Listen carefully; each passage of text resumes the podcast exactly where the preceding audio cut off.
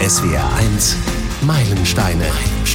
Alben, die Geschichte machten. Das Phänomenale dabei ist wirklich, dass äh, Whitney Houston damit die erste weibliche Künstlerin an der Spitze der US-Albumcharts war. Also du merkst, ich bin euphorisch bei dem Ja, Album. aber absolut. Ich freue mich auch für dich. So stelle ich mir tatsächlich die 80er vor. Fürs Protokoll. Gut, Ja. ich hab's mitgeschrieben. Chef, notieren Sie das Darf bitte. Whitney wusste wirklich, wie man Bauch, Brust und Kopfstimme perfekt umsetzen kann und einsetzen kann. Ich bin Frank König, hallo. Vorweg noch ein Nachtrag zur letzten Folge zu Deep Purple und der Frage, wie das mit der Live-Premiere von Highway Star im Beat Club war. Die Frage war, warum Richie Blackmore Solo so, naja, um es vorsichtig auszudrücken, anders klang als auf dem Live-Meilenstein Made in Japan. Ich habe es nochmal recherchiert. In der Sendung vom 24. Juni 72 lief tatsächlich eine Aufzeichnung aus dem September 71. Richie Blackmore hatte das legendäre Gitarrensolo also tatsächlich noch gar nicht geschrieben. Ein Stück Fernseh- und Musikgeschichte haben wir da ausgegraben. Harter Schnitt, heute geht's um ganz andere Musik. Immer mal wieder bekommen wir auf meilensteine.swr.de Post mit der dringenden Bitte, mehr Alben von Frauen zu besprechen. Stimmt, das haben wir uns für die Jahresplanung 23 fest vorgenommen, äh, dass wir dann nachsteuern. Einige der großen Rockladies hatten wir ja schon dabei, Janis Joplin zum Beispiel, Tina Turner, Joni Mitchell, kürzlich erst Shania Twain und viele andere, auch Bands mit großartigen Musikerinnen hatten wir, äh, die Pretenders, Fleetwood Mac, aber äh, bei den großen Diven, da haben wir echt Nachholbedarf. Äh, Barbara Streisand oder wie man bei Diven oft voller Ehrfurcht sagt, die Streisand war schon dabei. Und heute haben wir die Frau mit der unglaublich geschmeidigen Stimme, Whitney Houston.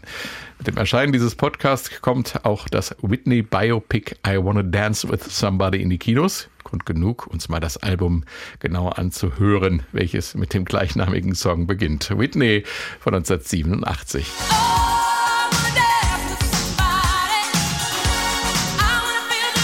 I Wanna Dance with Somebody und Whitney war das zweite Album der Houston. Klingt irgendwie komisch bei ihr. Trotzdem war sie eine echte Diva. Hier ist der zweite Hit vom Album Didn't We Almost Have It All, auch eine Nummer 1 in den Staaten. Ziemlich emotionales Album und so heißt die dritte Nummer 1 auch So Emotional.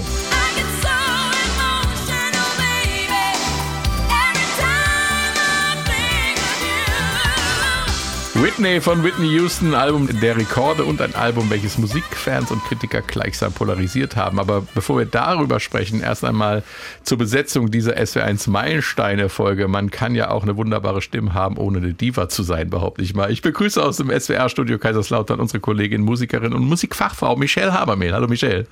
Hallo. Aus der SW1 Musikredaktion ist unser Musikchef mit mir im Studio, Bernd Rosinus. Hallo. Michelle, zur Zeit der Produktion und Veröffentlichung dieses Podcasts sind ja gefühlt Whitney Houston Gedenkfeiertage. Gerade haben wir den 30. Jahrestag der Premiere von Bodyguard gefeiert, in dem Whitney Houston die weibliche Hauptrolle neben Kevin Costner gespielt hat. Und nicht zu vergessen, der Mega-Erfolg des Soundtracks zum Film mit I Will Always Love You. Äh, Dann kommt jetzt die, in der Adventszeit das Biopic raus. Whitney ist gerade absolut in. Ne? Ja, absolut. Ist ja halt eben so, wie du gesagt hast, es gibt eben auch viele Jahrestage, die jetzt auch gerade an sie erinnern. Und ähm, was natürlich jetzt auch so filmbranchentechnisch ja auch gerade Sinn macht, ist, man hat gemerkt, dass diese Biopics zuletzt über Freddie Mercury und eben über Elton John, die haben wunderbar funktioniert und äh, viele Filmkritiker sehen das jetzt halt eben sozusagen als die Fortsetzung davon, dass man jetzt gesagt hat, jetzt machen wir ein Biopic über Whitney Houston, ist auch eine einzigartige Künstlerin unserer Zeit. Und es ist Weihnachten und es sind Jahrestage. Ich glaube, das passt auch alles Ja. ziemlich gut. Das stimmt. Äh, Bernd Whitney äh, kam äh, 87 raus im Juni. Äh, Was war da damals los in der Welt, in der Musik und speziell bei Whitney Houston? Also das wichtigste Ereignis 1987 war, ich habe Abi gemacht. Nein, aber ähm, 87 war ein relativ wichtiges Jahr. Michael Gorbatschow hat ja seine Perestroika nach vorne getrieben und wollte die Sowjetunion in eine Demokratie verwandeln und unterschrieb in dem Jahr auch einen großen Abrüstungsvertrag. Wir sind also quasi gegen Ende des Kalten Krieges angekommen und man blickte damals einfach auch recht positiv in die Zukunft. Man hatte das Gefühl, es wird tatsächlich irgendwie besser und ähm, es könnte Frieden in der Welt irgendwann herrschen. Und ansonsten gab es natürlich auch noch lustige Sachen. Matthias Rust landet auf dem Roten Platz. Das fanden die Sowjets, glaube ich, nicht so nicht wirklich schön, lustig. Ja. Und das war auch die Zeit, in der wir immer stundenlang Damentennis geguckt haben, weil die 17-jährige Steffi Graf damals Nummer eins der Weltranglisten wurde.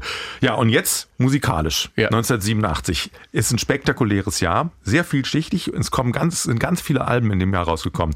Prince, Sign of the Time, U2, Joshua Tree, Guns N' Roses, Appetite for Destruction, Michael Jackson's Bad, Depeche Mode, Music for the Masses, Pet Shop Boys. Und an einer Single, da kam in dem Jahr niemand vorbei, du hast es ja auch äh, schon miterlebt, Desireless mit Voyage, Voyage. Das lief, lief bis einem schwindig. Miterlebt ist schön. Ich habe ein Jahr vor dir Abi gemacht, mein Freund. Und ähm, der erfolgreichste Titel auf Deutsch, das weißt du nicht. In dem Jahr, weißt du es? So, guten Morgen, liebe Sorgen von Jürgen von der Lippe. Ja, äh, egal.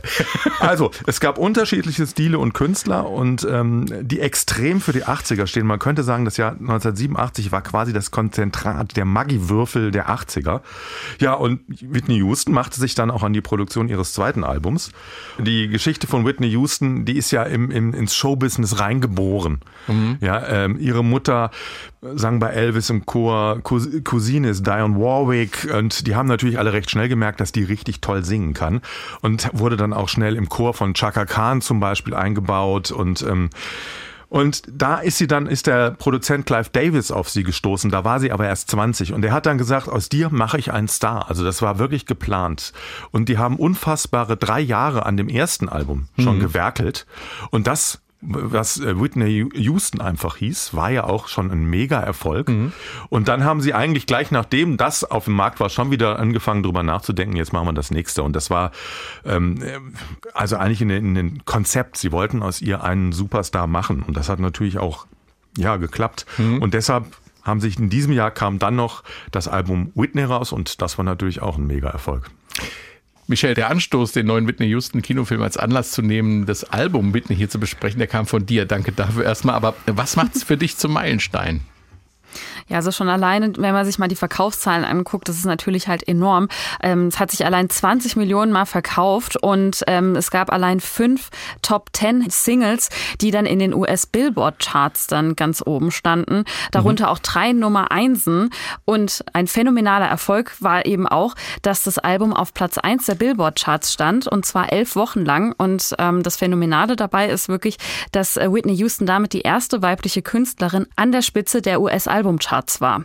Und deswegen ist es natürlich schon alleine ein Meilenstein ähm, wert. Und ähm, diese Stimme, zu der wir ja auch später kommen, macht sie halt einfach auch wirklich so einzigartig, dieses Album, dass man eben sagen kann, das ist auf jeden Fall ähm, mehr als wert, dass wir das hier mal in den Meilensteinen besprechen. Klar, gehen wir gleich mal rein ins Album. Hier kommt der Opener I Wanna Dance with Somebody und in Klammern Who Loves Me. Das ist echt so, diese ganzen Sounds, ne, die sind so, so komplett 80er, ne?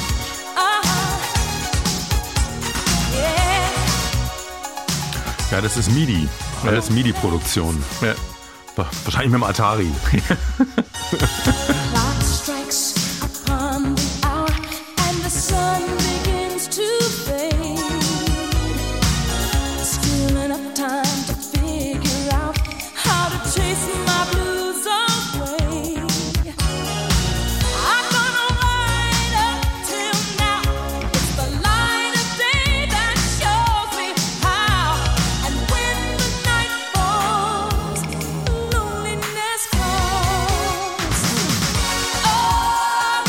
Wanna Dance with Somebody. Das Cool House Me in Klammern. Das ist ein bisschen so, als hätte man die Fans damals schon mit den Klammern äh, die Interpretation des Songs erleichtern wollen, Michelle. Ja, genau, die zwei Songwriter, die I Wanna Dance with Somebody in Klammern Who Loves Me geschrieben haben, Shannon Rubicam und George Merrill, die haben den Song geschrieben und die hatten sich jemanden vorgestellt, der eben Single ist und jetzt nicht nur auf der Suche ist nach jemandem, der eben mit denen tanzen möchte, sondern eben nach ja, eigentlich der Liebe des Lebens. Also ähm, Rubicam hat auch mal gesagt, ich stelle mir so jemanden vor, der dann eben sagt, ähm, ich will jemanden finden, der den Tanz äh, des Lebens mit mir tanzt. Und da hatten sie sich einfach jemanden vorgestellt, der das ganze Leben mit einem vielleicht bestreiten möchte. Was ist eigentlich zur Lebenssituation von Whitney damals? Ja, also man kann Ja, sie schon war Single sagen, damals. Offiziell Genau. zumindest. Ja. Genau, und sie hatte ja eben in den 80ern durchweg ja auch so wechselnde Partner, sage ich jetzt mal. Mal ernstere Geschichten, mal lockerere Geschichten. Das wurde ja auch immer schön in den Medien auch, ja auch breit getreten letztendlich. Also bekanntestes Beispiel ist ja auch ihre Liaison mit Eddie Murphy, ähm, in den sie ja wohl sehr verliebt war auch tatsächlich. Ähm, da gibt's ja auch diese, also kleiner Schlenker dazu, das war ja auch Entschuldigung, blöde Bemerkung dazwischen. Zwei krasse Stimmen, oder? oder hat er im Englischen auch so eine krasse Stimme wie die deutsche Synchronstimme? Entschuldigung, Michelle, ich wollte dich nicht unterbrechen. Hast du aber. Alles gut, gar kein Problem. Da gibt's ja auch ähm, angeblich diese Geschichte, die so passiert sein soll, dass er sie ja auch dann 1992 an ihrem Hochzeitstag mit Bobby Brown angerufen haben soll und ihr dann gesagt haben soll, du machst da einen Fehler. Ähm, das hat zumindest ihre beste Freundin Robin Crawford erzählt. Also sie hatte halt eben in den 80er Jahren, um das jetzt nochmal so zusammenzufassen, immer mal wieder Liebesbeziehungen gehabt ähm, und ja, war aber noch nicht so fest gebunden. So dieses richtig Feste kam ja dann tatsächlich erst später, äh, Anfang der 90er mit Bobby Brown. Deswegen kann man schon sagen, dass I Wanna Dance With Somebody ähm, eigentlich ganz gut in ihr Lebensgefühl gepasst hat. Das wäre zumindest so meine Einschätzung. Bernd, die Entstehungsgeschichte des Songs ist jetzt ziemlich gut dokumentiert.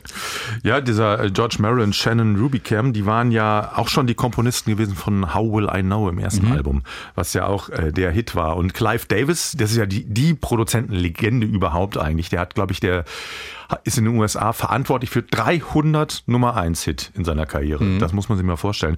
Und der hat äh, ja dann gesagt, wir machen jetzt das zweite Album, hatte, hat die direkt angesprochen, hat gesagt, ich bräuchte von euch einen äh, Song. Ihr müsstet mir einen Song für dieses Album schreiben. Und dann haben die sich dran gemacht und haben zunächst mal in so ihrem kleinen Vierspur-Garagenstudio ähm, Demoaufnahmen gemacht. Und die haben sie dann aber ähm, weiterentwickelt in einem größeren Studio, haben also aus diesem kleinen Demo ein größeres Demo gemacht. Und das hat ihnen eigentlich auch ganz gut gefallen. Das wollten sie eigentlich nehmen für ihr Projekt Boy Meets Girl. Kennt man vielleicht da, äh, von, von denen ist der Hit Waiting for a Star to Fall. Äh, und eigentlich wollten sie das selbst für sich behalten, haben gesagt, aber gut, wir drücken es mal dem Davis in die Hand. Und dann haben sie es ihm in die Hand gedrückt und er hat sich das wohl in einem Flugzeug angehört und hat sie nachher angerufen und hat gesagt, nee, ihr könnt es leider nicht haben, das gehört jetzt mir.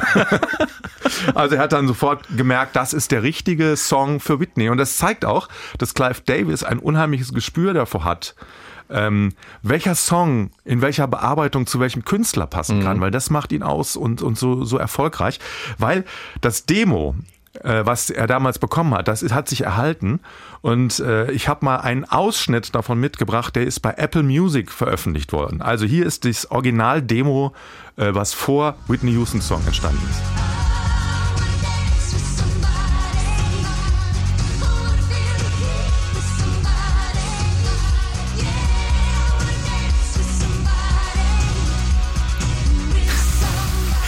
Die, die Assoziation, die ich habe, sind Mickey-Mäuse, die da. Ja gut, der Sound ist nicht so doll. Ja. Klar, der Sound ist jetzt nicht so toll. Das Ja, oder ist, ist, Gummibärchen, die da singen. ja, aber ähm, eigentlich müsste es dir besser gefallen wie Whitney Houston, weil es ist natürlich hier straight, es ist ja. Rock. Es ist, ja, das stimmt. Was- also mein Geschmack von, von der Musik her, ich wollte das auch nicht despektierlich gesagt haben, von der Musik her gefällt es mir tatsächlich besser als Whitney Houston, aber ja, das ist Geschmackssache. Gut, und aus diesem Demo hat Clive Davis erkannt, wenn ich da was anderes draus mache und das so produziere, wie wir heute äh, Musik produzieren, Ende der 80er, also diese Synthi-Sounds, auf, den, auf dem ganzen Album spielen nicht so viele Instrumente wirklich selber. Also ähm, es gibt keine Bläser in dieser Aufnahme. Das ist alles Synthi. Es gibt auch keine Streicher auf dem ganzen Album. Das wurde alles mit dem Synthi gemacht. Das passte damals in der Zeit. Man hat versucht, mit diesen Produktionstechniken, die damals entstanden, man war am Beginn der Digitalisierung. Man hatte also ähm, immer noch Bandmaschinen. Also es wurde immer noch mit großen Bandmaschinen gemastert und aufgenommen, aber man hatte zur Ergänzung MIDI-fähige Computer, das heißt, man konnte den Computer dazu bringen, Keyboard zu spielen und konnte das dort ein, äh, äh, einprogrammieren. Und das machte natürlich ganz viele neue Möglichkeiten, weil man keine Spurbegrenzung mehr hatte. Und man konnte unendliche Keyboard-Spuren, Percussion-Spuren, man konnte rumspielen. Und da hat er erkannt, dass er diesen Song griffiger machen muss mit diesen prägnanten Bläsern und er dann wahnsinnig gut zur äh, Stimme von Whitney Houston passt. Und ich kenne das Album ja schon sehr lange und sehr gut. Ich habe es so oft gehört. Ich fand es nämlich toll. Und ähm, ich habe es jetzt nochmal angehört. Und wenn man bei dieser Aufnahme, man muss es mal wirklich machen, ich kann es jedem der Hörer empfehlen, sich hinsetzen und diese ganze Aufnahme einfach nur hören, nur auf die Stimme achten. Ja. Nur auf was tut Whitney Houston. Also da fällt man fast vom Glauben ab. Ja, das es ist- ähm, das ist, die, äh, ganzen Schnörkel, die ganzen Schnörkel, der kleine Schlenker, hier mal eine Oktave noch drüber gesetzt. Es ist einfach Wahnsinn, wie die Frau singt. Und das ähm, sie ist halt immer ein bisschen kritisch, weil sie natürlich auch so ein gemachter Star ist durch Clive Davis, der Ja. das geplant hat und es werden Komponisten beauftragt und äh, Whitney Houston hat nicht so viele Mit Mitspracherechte bezüglich der einzelnen Stücke, welches wird ausgewählt. Mhm. Man hat sich, glaube ich, nicht gefragt, passt das jetzt in dein Leben? Bei I Wanna Dance with Somebody, das war denen Mhm. Ja, egal. weil es Ah, Zufall. Zufall, genau. Ja, aber du merkst, ich bin euphorisch bei dem Ja, Album. absolut. Ich freue mich auch für dich. Ich, äh, ähm, Sonst säße ich nicht hier. Der Erfolg der Single-Auskopplung ist legendär. Die Liste der Erfolge und Auszeichnungen lang und unter anderem gab es auch einen Grammy für den Song und das Video zum Song hatte bis November 2022 über 377 Millionen Aufrufe auf YouTube und ist damit das fünftmeistgesehene Musikvideo einer weiblichen Künstlerin. Krass, wenn man bedenkt, dass es für die Macher des Videos ein entscheidendes Handicap zu überwinden galt, nämlich einen Tanzsong zu äh, bebildern, der von einer Künstlerin interpretiert wird, die nicht besonders gut tanzen kann, Michelle. So stelle ich mir tatsächlich die 80er vor. ähm, ich habe ja selbst nicht in den 80er Jahren gelebt, deswegen ähm, könnt ihr das jetzt vielleicht bestätigen, aber ich würde sagen, das ist so, wie man sich das eigentlich Sie waren ähm, so vielschichtig, Also die bei, bei, 80er. uns, bei uns war das nicht so bunt, da war der Regenbogen noch schwarz-weiß. Wir konnten noch schlechter tanzen als Whitney Houston. Übrigens würde ich das gar nicht unterschreiben mit dem schlecht tanzen. Ich weiß gar nicht, wie du darauf das kommst. gab, das wurde in, in vielen Quellen wurde angegeben. Mhm. Es wurde es die Choreografen von den von dem Video hätten gesagt, Whitney, das die können wir nicht hier alleine stehen lassen. Wir stellen mal vier Tänzer zu dir, damit das nicht so auffällt. Ja. Sie bewegt sich nicht unanmutig, finde ich auch. also Aber sie ist sie jetzt hat- nicht eine Tänzerin wie was weiß ich. Vor der Madonna so. Musikkarriere hat- war sie schon als Model unterwegs. Und da kann man sich auch ein bisschen bewegen. Also sie sah ungeheuer gut aus. Das ist ich keine glaube, Frage. Was, was, äh, was ein bisschen beim Tanzen hindert, ist ihre Größe. Sie ist 1,74 Meter. Das ist für eine Tänzerin relativ groß.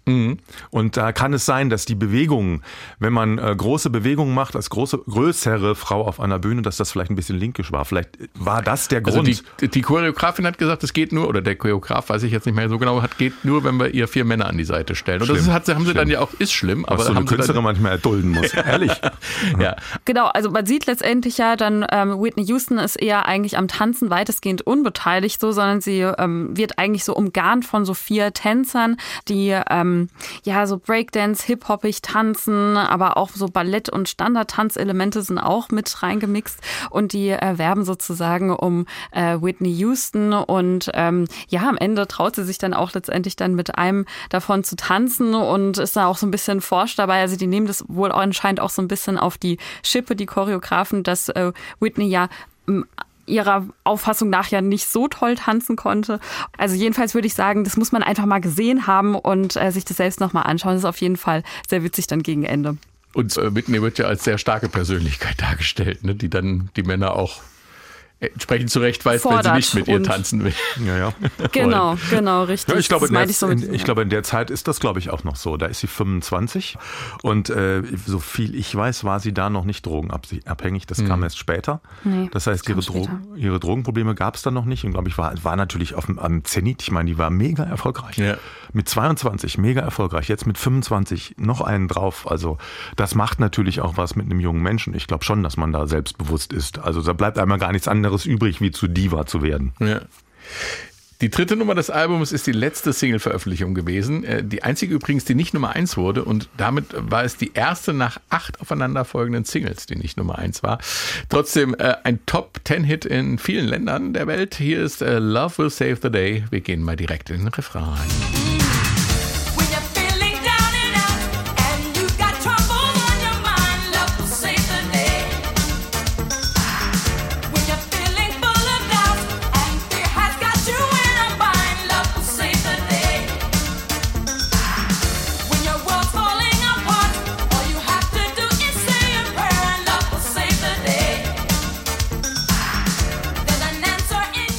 Gesagt, das, das Stück gefällt mir richtig gut.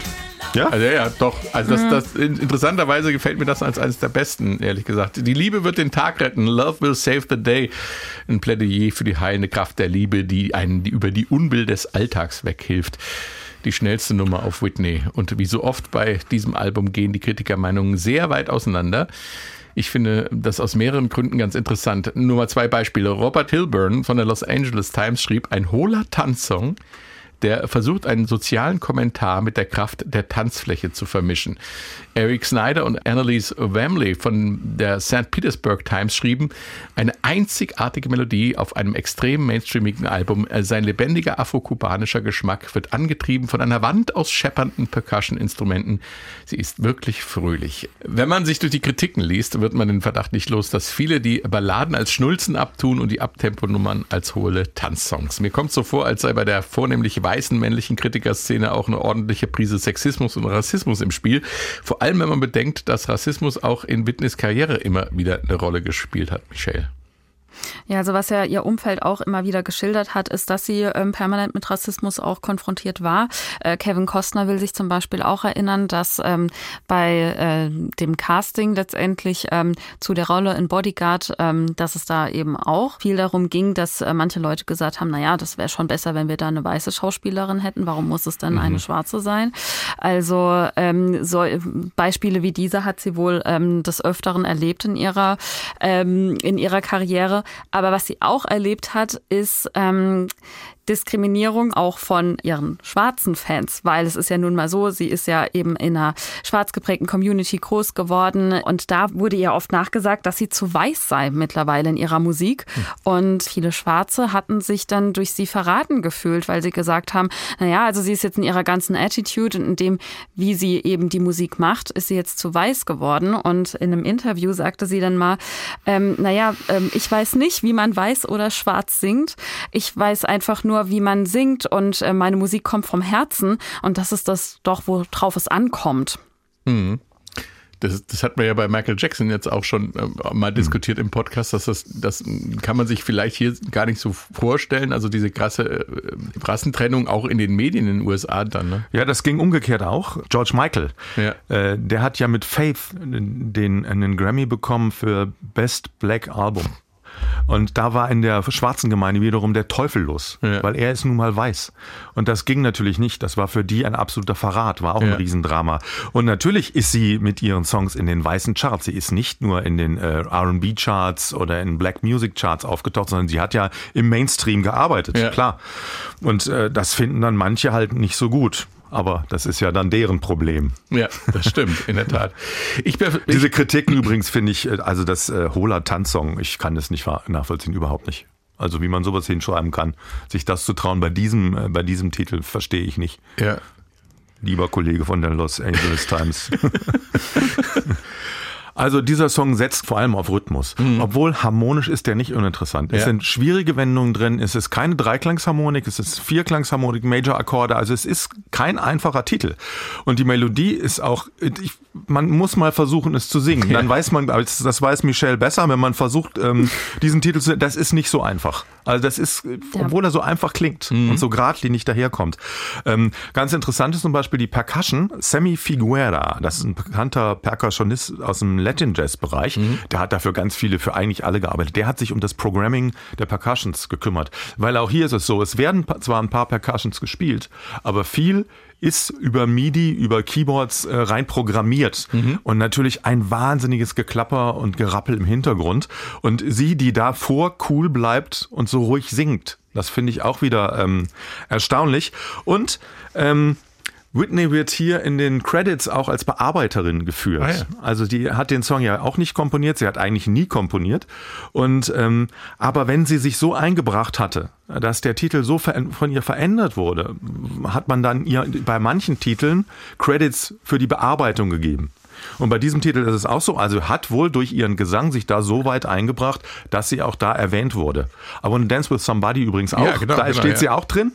Äh, Da, bei sie, anderen, ich, da gibt es doch diesen, diesen Part, den sie eingebracht hat. Ne? sie hat am, am Schluss so ein Part, ja genau, Ja. genau. Zum Beispiel Didn't We Almost Have It All, da war sie nichts dabei. Da hat sie nur gesungen. Oh, Was heißt nur? Also, das ist ja auch immer so.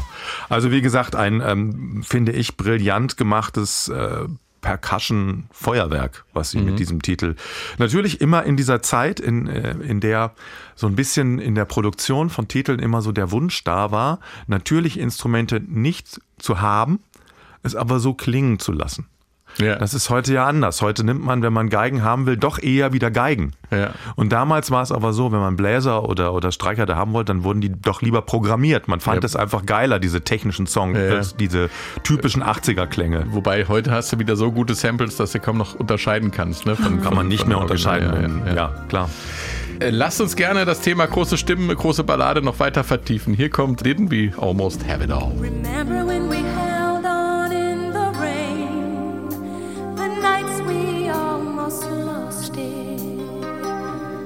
Once again, we can take the night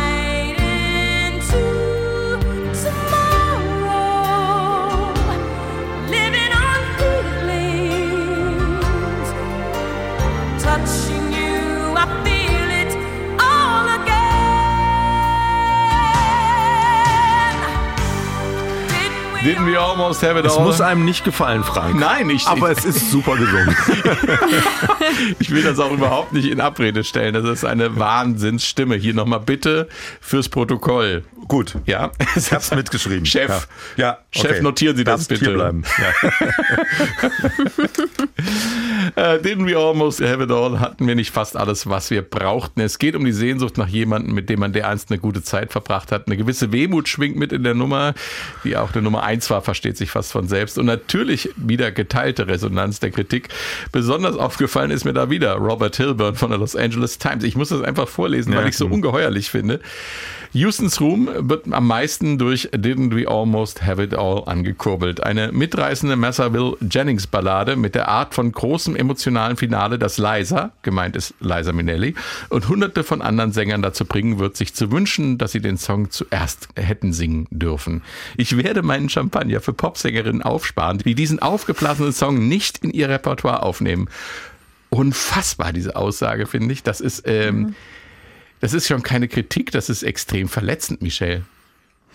Ja, also ich finde einfach, dass es, ähm, ich finde, dass es, ähm, ich meine, wie ja gerade auch Bernd schon sagte, es muss einem ja nicht gefallen. Ich finde nicht den Song aufgeblasen, sondern die Kritik jetzt aufgeblasen, um es mit seinen Worten mal zu sagen. Es ist wirklich sehr eingefärbt und eine total persönliche Meinung hier an der Stelle.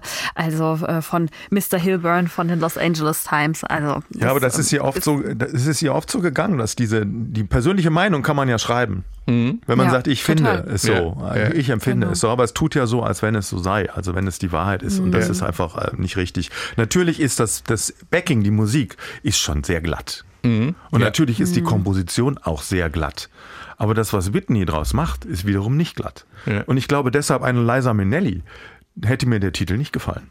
Ja. Und ich meine, Whitney Houston hat viele, viele, viele Sängerinnen inspiriert, so ähnlich zu singen wie sie Ja. nachher. Also Christina Aguilera wäre, glaube ich, ohne Whitney Houston nicht Christina Aguilera. Ja. Ja. Sie übertreibt Whitney Houstons äh, ähm, Dinge dann manchmal, aber sie ist ja unfassbar wichtig auch als Künstler, als Gesangskünstlerin.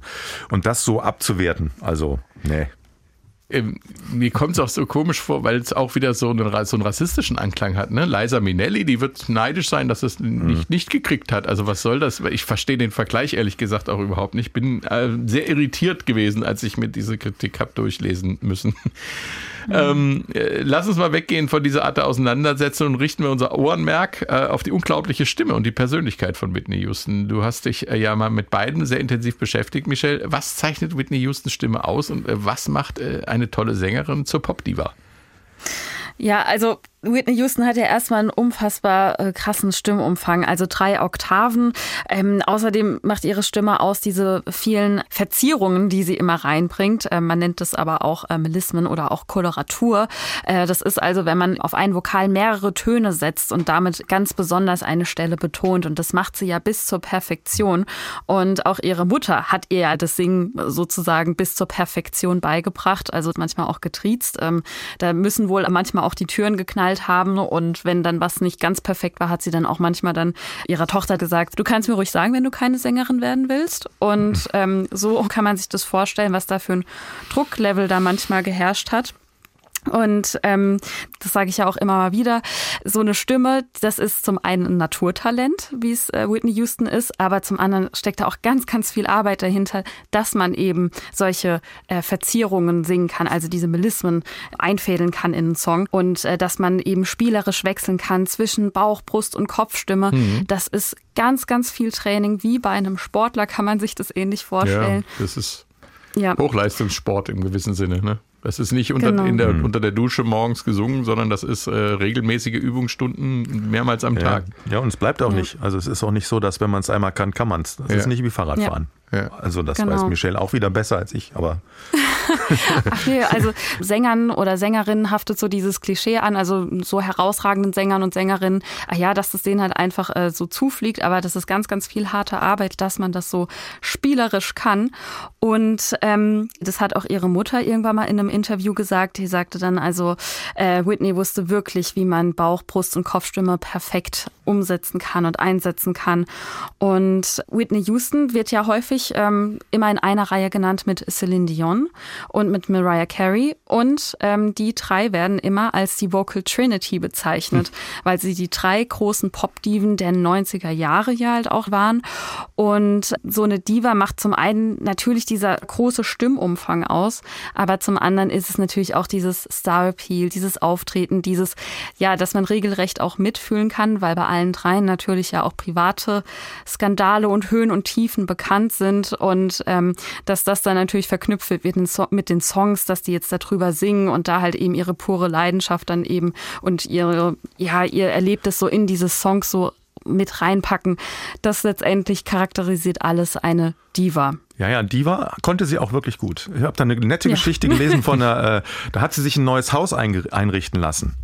Von einem, sie hat ja einen Mhm. Innenarchitekten und dieses Haus wurde dann eingerichtet und sie wollte nach, er war aber auf Tour und war lange auf Tour und oft auf Tour und sie war unterwegs und dann wurde das Haus eingerichtet und dann musste der Architekt immer auf Tour zu ihr ins Hotelzimmer fahren und ihr zeigen, was er jetzt da wieder gemacht hat und wie die Einrichtung aussieht und die hat gesagt, ja, so, das ist gut und einmal haben die ihr die Sessel vom Wohnzimmer haben die ihr ins Hotel hinterhergetragen, der, der Architekt mit seiner Crew und äh, sie durfte dann Probe sitzen und dann, als sie gesagt hat, ja, die sind in Ordnung, die gefallen mir, wurden diese Sitze dann in ihr Haus reingetragen. Und als sie von der Tour zurückkam, hat sie sich dann total gefreut, weil ihr Haus war perfekt eingerichtet, so wie sie das haben wollte. Ohne dass sie es einmal gesehen hat beim Einrichten. also ich glaube, in der Entourage von Whitney Houston zu arbeiten, konnte auch anstrengend sein. Ich, die Stimme ist das eine, das andere ist, äh, was die Diva ausmacht, ja, halte ich mal fest, dass man sich eben auch dievenhaft benimmt. Und ich Ja, glaube, ja. dass äh, das. äh, Ne?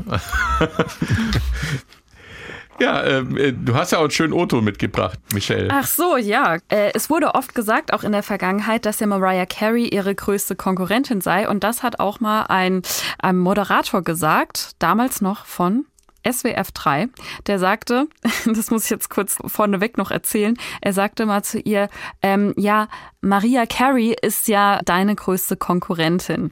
Und dann antwortet sie folgendes darauf. Maria. I like that. It's Mariah. It's Mariah Carey. Maria? Nein, sie heißt Mariah. Als ich sie das erste Mal gehört hatte, fand ich, dass sie eine schöne Stimme hat. Und das erste, was ich über sie hörte, war, dass sie eine Stimme hätte wie ich. Und das musste ich natürlich überprüfen. Also habe ich mir ihre Platte angehört und ich fand das eigentlich nicht. Nur was ich bei ihr hören konnte, war, dass sie so ähnlich singt wie ich. Sie bildet ihre Melodien so ähnlich wie ich, hat die ähnliche Technik. Und das liegt vielleicht daran, dass sie mit demselben Produzenten gearbeitet hat, bei dem ich auch angefangen habe. Ich weiß nicht, aber sie ist eine gute Sängerin. But she's a good singer. Warum nicht? Maria Carey. Hat ja nicht Külie Minogü gesagt und auch nicht Janice Joplin. Julia Minogue. Külie Minogü oder auch nicht Janice Joplin. Alles schon vorgekommen. Das ist interessant, ne? dass die Stimme und das Singen zwei völlig unterschiedliche Dinge sind. Das wird oft äh, miteinander verwechselt. Ne? Ja, absolut. Mariah ja, Carey hat aber noch eine Oktave mehr, ne? Äh, ich glaube sogar, die hat äh, fünf, ne? Oktaven. Ja, ja, also die hat krass. Und- da gibt's Aufnahmen von ihr.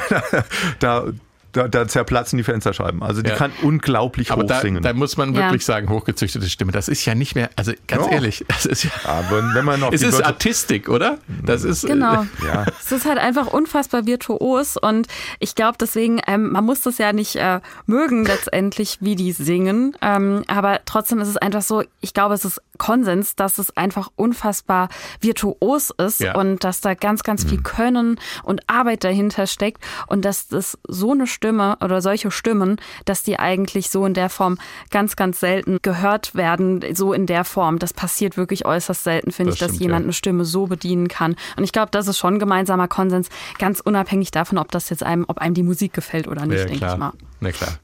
Bernd, der Entstehungsprozess von We Didn't Almost Have It All war eine recht schwere Geburt, glaube ich. Ne? Ja, also das war äh, Michael Masser und Will Jennings. Also Will Jennings Text, Michael Masser die Musik. Und äh, die haben an dem Titel gemeinsam gearbeitet. Und die hatten aber beide das Problem, dass sie viel unterwegs waren. Und dann wurden die Arbeiten immer wieder unterbrochen.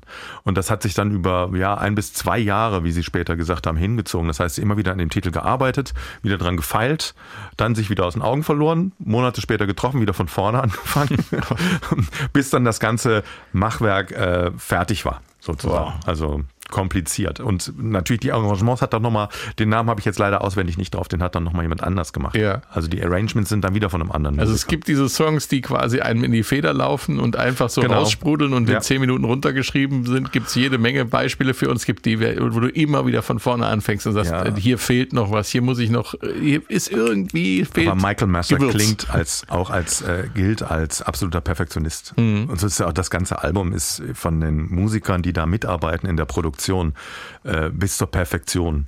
Mhm. Ich hatte immer gedacht, ist das nicht schöner, wenn der am Anfang Flügel spielt? Ja, aber dann ist der der olle DX7 dann doch lieber. Ja, Also Ja. irgendwie und dann ist es passt doch wieder besser. Also es ist schon sehr akribisch bearbeitet. Geht schon für mich so in die Richtung, ja, Michael Jackson. Weißt Ja, diese, ja. diese anders produziert, weil Michael Jackson wird viel mit Instrumenten gearbeitet, bei ihr ja nicht so mehr mit Programming und künstlichen Sounds, aber auf diese Weise der Perfektion genauso durchgestylt wie Michael Jackson. Auf Whitney finden sich auch zwei Neuinterpretationen von Songs anderer Künstler. Einer davon ist der hier, For the Love of You.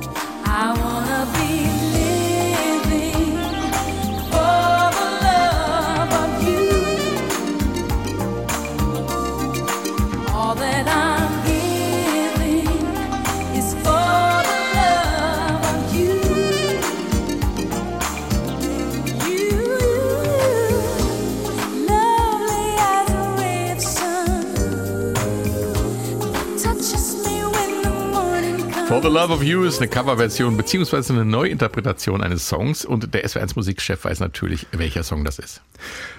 Der war eher auf der, als Füller auf der Platte gedacht, meiner Meinung nach. Der, äh, ich glaube, der ist auch nur draufgekommen, weil Whitney ihn so schön gesungen hat. Und da mal, mal so eine andere Note im Gesang äh, wollte, weil sonst waren die Kompositionen exklusiv für sie geschrieben. Und der wurde auch nur eine B-Seite einer Single. Aber auch da sieht man wieder, was sie für einen Stempel draufsetzen konnte, denn ihre Coverversion wurde 1988 bei den Grammy Awards für die beste weibliche R&B-Gesangsdarbietung nominiert. Also sie hat das Ja. mit einer B-Seite geschafft. Und äh, das Original ist von den Eiley Brothers von 1975 von Rudolph Eiley für seine Frau geschrieben und ähm, gab dann Streit, weil das sollte ursprünglich heißen How Lucky I Am. Also wie glücklich ich bin. Und es geht halt um so eine Liebesarie für seine Frau. Und dann wurde der Titel ohne sein Wissen geändert. Dann wollte er verhindern, dass die Platte rauskommt von, von Robert Eiley. Äh, hat sich dann aber anders entschieden, weil das hätte die Bezahlung des Albums verzögert. Und äh, die Eiley Brothers sind fünf Brüder in einer Band, erfolgreich, viele, viele erfolgreiche Titel geschrieben oder rausgebracht. Äh, Ende der 60er, in den 70ern so. Und wir haben natürlich, glaube ich, auch das Original dabei. Ja. Yeah, I wanna be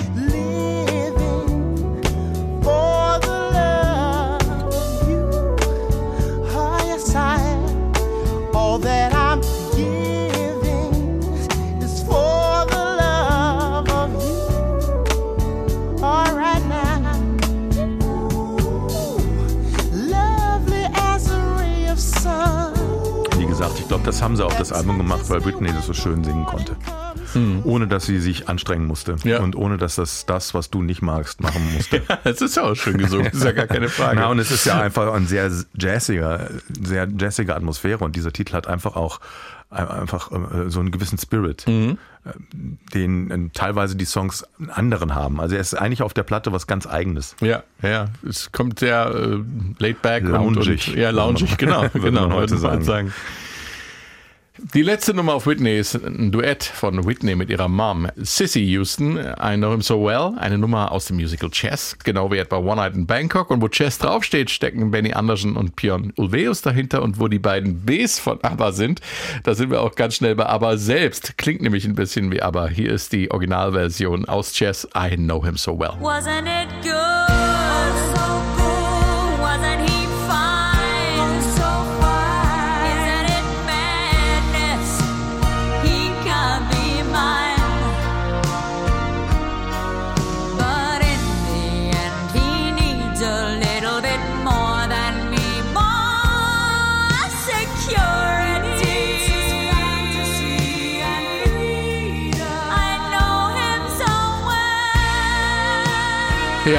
Ach, wie Herz allerliebst. Das, da, Da bin das, ich sind, das sind doch ab, absolute Da ABBA-Melodien. ja, aber da oder? bin ich jetzt nicht dabei. Das ist mir zu zu musical. musical-mäßig, das denke ich mir. Ist mir eigentlich auch zu musical. Aber, aber hört man doch trotzdem raus, ne? Absolut, ja, ja. Das ist äh, wie gesagt dieses Musical Chess, was sie geschrieben haben. Also nicht die Texte, sondern die Musik dazu. Die Texte sind von Tim Rice. Im Kern geht es eigentlich um Politik, Verschwörung, Liebe, Eifersucht. Und das Ganze vor dem Hintergrund einer Schachweltmeisterschaft. Muss man auch erstmal drauf kommen Ja. auf so eine Idee. Ja, und da ist dieses halt raus. Und ich finde, es klingt in der Tat nach ABBA. Und da sieht man, was Whitney aus einem Song machen kann. Und in dem Fall natürlich auch ihre Mutter, wenn sie ihn sich mal vorknöpfen.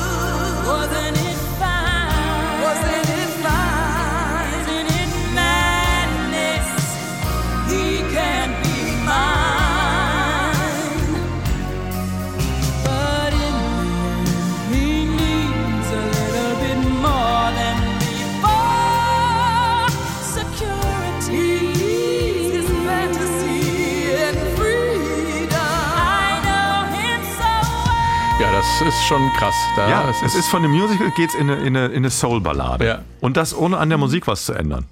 Ja. Das ist schon, schon stark beeindruckend. Ich habe mir gerade beim Hören gedacht, warum haben die beiden eigentlich nie einen Bond-Song zusammen gesungen? Aber gell, von der Dramatik, also jetzt Ja, nicht vom Stil, aber von der Dramatik würde das schon Stimmt, ganz ja. gut passen.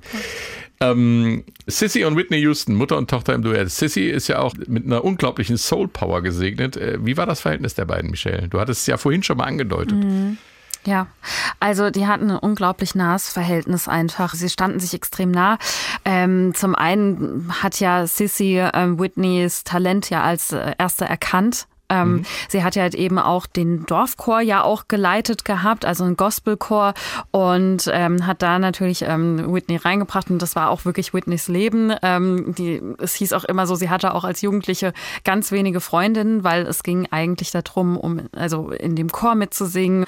Es ging eigentlich immer um die Musik für Whitney und dazu hat eben ihre Mutter äh, Sissy sie gebracht und ja, die standen sich wie gesagt unglaublich nah. Es gab einen Bruch mal äh, zwischen den beiden, ähm, weil sich nämlich die Eltern von Whitney Houston getrennt hatten. 1977 war das, also da war äh, Whitney Houston eine Jugendliche und das hat ihr wirklich das Herz gebrochen, weil für sie war eigentlich die Familie alles und auch die Liebe ihrer Eltern, das war einfach auch ein Vorbild für sie letztendlich und ja, und das hat ihr das Herz gebrochen und da gab es dann eben so einen ähm, kleinen Bruch in, ähm, zwischen den beiden, zwischen Mutter und Tochter, aber das hat sich dann auch irgendwann mal wieder gelegt gehabt und sie war eine ganz, ganz wichtige Person für sie, aber auch ein schwieriger Bezug, eben weil sie sie so gepusht hat und getriezt hat und Sissy Houston hatte sich ja selbst auch eine Solo-Karriere für sich gewünscht und hat dann quasi ihren Traum in ihrer Tochter verwirklicht gefährlich, und sowas. ja, und das äh, war es wohl auch. Und äh, das hat natürlich auch dann viel Druck auf äh, Whitney Houston dann ausgeübt. Ich habe da immer so ein bisschen so ein Mitleidsgefühl Ja. mit so. ähm, Ich meine, ich war jetzt nicht dabei, aber natürlich hört sich für mich so an, als hätten die auch wahnsinnig viel einfach an sich arbeiten müssen. Die hat ja mit 14 die ersten Aufnahmen gemacht schon und dann noch eine Modelkarriere nebenbei. Also eigentlich ist es viel Kinderarbeit, wenn man wenn man Ja. ganz ehrlich ist. Es geht auch hier Richtung Jackson Family, Ja. wo Ja. die Eltern doch sehr mit dem Talent ihrer äh, Kinder eine Karriere aufbauen wollen. Und das tut einem immer so ein bisschen leid. Vielleicht kommen dann nachher auch die Probleme. Äh, Ja, natürlich unfassbar schöne Werke daraus, kommen daraus Ja. und eine, eine perfekte Musikerin, aber halt, äh, die halt sehr wenig Rücksicht auf sich nimmt und auf die Bedürfnisse, die eben ein junges Mädchen hat. Genau. Wenn das so, zu, Ja. wenn du, wenn du weißt, du hast, du hast kein soziales Netz, das du dir aufbaust, wenn wenn du äh, keine Freunde hast, weil du nur die Musik im Vordergrund stehst, dann hast du natürlich auch niemanden, an den du dich wenden kannst, wenn die Dinge mal nicht gut laufen. Dann ist es auch schwierig, Bindungen aufzubauen. Das ist mit Sicherheit auch ein, ein Drama von solchen Top-Talenten und wir wissen, wo es da hinge hingeführt hat bei äh, Whitney Houston oder auch bei Michael Jackson letzten Endes ins, ins Verderben. Das ist wirklich ähm, Ja. die Schattenseite dieser ganzen wunderschönen Musik. Ich habe ja dann auch diesen äh, vor ihrem Tod, den Niedergang, der war, fand ich schon sehr tragisch, als dann Ja. so die Drogen angefangen haben, dass sie halt bei Konzerten mit brüchiger Stimme stand und äh, eben diese Perfektion ja verloren hatte durch den fortgesetzten Drogenkonsum, Ja. den sie ja sehr intensiv hatte. Und das dann sogar noch an ihre Tochter vererbt hat. Also es ist eine, eine sehr tragische Familiengeschichte, weil ihre Tochter, äh, Bobby, äh, ist ja auch mit, ist, mit- oder nicht auch, sie ist mit 22 in der Badewanne auch ertrunken. Infolge von einem Drogencocktail, den ihr damaliger Freund ihr gegeben hat. Und das ist die gleiche Todesursache im Prinzip wie bei Whitney. Das ist schon äh, sehr tragisch Ja. insgesamt. Und das alles ja nur ein halbes Jahr später. Und das war ja, Ja. auch das Verrückte. Und ja, genau. Die Tochter hatte auch ein sehr enges Verhältnis äh, zu Whitney und konnte auch diesen Tod gar nicht verkraften. Also eine sehr tragische Geschichte. Gut, Bobby Brown, also dieser Rapper, den sie geheiratet hat, hat sicherlich unangenehmen Anteil dran. Aber ja, es hat immer alles verschiedene Ursachen. Aber wirklich ein tragisches Ende eben. Ja, das äh, wird tatsächlich auch ähm, ganz gut in der Doku alles auch erzählt, wann das alles angefangen hatte, weil das war jetzt noch gerade so das Album Whitney, dieser Höhepunkt ähm, ihrer Karriere und wo es ihr dann ja letztendlich auch gut ging. Klar, dann noch später mit Bodyguard, aber ähm, ab dann ne, mit äh, Bobby Brown und äh, den ersten Drogenkontakten, aber die kamen wohl auch schon durch ihre Brüder, also auch schon davor, also Deswegen, sie hatte schon auch davor, vor dieser Ehe auch schon mal äh, Kontakt mit Drogen gehabt. Aber ähm, das wird auch in dieser einen Doku, The True Story of Whitney Houston, wird es auch tatsächlich echt äh, gut nacherzählt, ab wann das dann eben alles dann so bergab ging. Na gut, ich Das glaube ehrlich gesagt, in den dramatisch. 80ern in der Musikbranche und keinen Kontakt mit, mit Drogen. Das ist, glaube ich, auch, äh, ist, glaube ich, auch schwierig. Wo es zu dem Dokumentarfilm geht, haben wir in unseren Shownotes verlinkt. Was mich interessieren würde, Michelle, wann, wie bist du eigentlich auf Whitney Houston gekommen? Ich meine, du warst, wie gesagt, in den 80ern noch nicht dabei. Ja, aber ähm, dadurch, dass sie ja ähm, später ne, mit ähm, My Love is Your Love und so Geschichten, da kann ich mich halt auch nur wirklich ähm, bewusst dran erinnern, dass es dann ja ähm, in den Charts war. Ich glaube, das war Ende der 90er Jahre, wenn ich mich recht entsinne. Ähm, und diese Songs, ne, I Will Always Love You, ich glaube, das war der erste Song, den ich so richtig dann von ihr wahrgenommen hatte und der wird ja trotzdem ja noch immer gespielt. Und ich hatte ja schon immer so ein Fable dafür, mich so für so äh, extreme Stimmen zu interessieren und deswegen bin ich dann darüber darauf gekommen und sie ist ja trotzdem in aller Munde und überall im Radio zu hören. Deswegen, ich glaube, was mir tatsächlich auch noch so bewusst in Erinnerung geblieben ist, das weiß ich noch bis heute, die war mal in, bei Wetten Das und das war wirklich, ich müsste nachgucken, wann diese Ausstrahlung war von Wetten Das. Da war sie zu Gast ähm, mit ähm, I Look to You und so. Zu der Zeit war das dann noch, ne? Und ähm, da weiß ich nämlich noch, dass sie in dem Interview, da hat jeder gecheckt, okay, die ist, steht gerade total unter Drogen. Also das war super dramatisch, weiß ich noch damals. Und ähm, ich weiß noch, Thomas Gottschalk hat sie dann so gefragt, ja, wer, ist denn you? Und dann hat sie und dann hat sie halt irgendwie so philosophiert, wer das alles sein könnte und es war absurd. Und ähm, das, also dieser, deswegen habe ich ja eigentlich sozusagen bewusst nur noch miterlebt, wie es immer weiter runtergegangen ist mit ihr. Also ich habe quasi diese äh, glorreichen Zeiten von ihr nie erlebt. Ja, klar. Also der das ist Rückschau. zeitlich Ja, nicht ja, möglich. klar. Ja, ja. Ja. Mhm. Und äh, jetzt noch die abschließende Frage eines jeden Podcasts. Was ist das Vermächtnis von Whitney? Was bleibt, Bernd? Naja, eine unfassbare Sängerin, äh, die sich mit Aus Aufnahmen in den Olymp des Pophimmels gesungen hat, ganz sicherlich ganz viel, ganz viele Sängerinnen beeinflusst hat. Und für mich ist es halt immer so, man sieht an der Karriere und dieser, auch dieser Platte, speziell Whitney, wie man Erfolg planen kann, wenn Talent auf Talent trifft. Und in diesem Fall das Talent von Clive Davis zu produzieren und einen Riecher zu haben, welcher Song zu welcher Künstlerin und zu welchem Künstler passt und das alles genau zu planen und dann eben zu riechen, dass dieses musikalische, dieses gesangliche Talent das perfekt ausfüllt und ähm, das aber mit Akribie anzugehen und nichts dem Zufall zu überlassen. Also wirklich nichts von, von vorne bis hinten. Die Aufnahmen sind durchgestylt bis zum Ende. Und ähm, wie das funktioniert, sieht man an diesen Aufnahmen einfach großartig. Und äh, es ist auch ein Zeitdokument, weil, äh, finde ich, dass durch diese Art der Produktion, diese MIDI-Studios kamen damals auf. Es gab aber noch keine eigentliche digitale Aufnahmetechnik, die kamen erst zwei Jahre später. Und ähm, dass hier man versucht hatte, viele natürliche Instrumente durch Synthi-Programmierungen zu ersetzen. Das war so ein bisschen äh, so, ein, so ein Markenzeichen der 80er. Also es ist ein, ganz klar ein Pop-Kunstwerk Ende der 80er. Michelle, hast du dem was hinzuzufügen? Ja, also ich kann mich eigentlich äh, dem allen nur anschließen, kann einfach auch sagen, ja, für mich bleibt einfach auch da immer diese Jahrhundertstimme, ähm, die einfach echt äh, wirklich überragend und einzigartig ist und ähm, auch mit I Wanna Dance with Somebody ähm, ein Song, der noch heute rauf und runter gespielt wird und der noch heute ähm, abgespielt wird, wenn man halt eben mal unterwegs ist und ähm, ja, letztendlich äh, dazu abfeiert, sage ich jetzt mal. Ja. Und äh, dass das halt einfach so verrückt ist, dass das ein Song ist, der sich auch über Generationen hinweg, dass der noch immer da ist letztendlich und man den noch immer kennt und jeder kann ihn mitsingen. Und ähm, ja, das äh, finde ich einfach auch, ähm, ist, ist auch das, was eben definitiv bleibt. Ein Song, der noch immer über Generationen hinweg da ist und lebt. Und wahrscheinlich nie verschwinden wird. Schönes Schlusswort. Ich danke fürs Zuhören und bis zum nächsten Mal. Tschüss. Tschüss. Tschüss.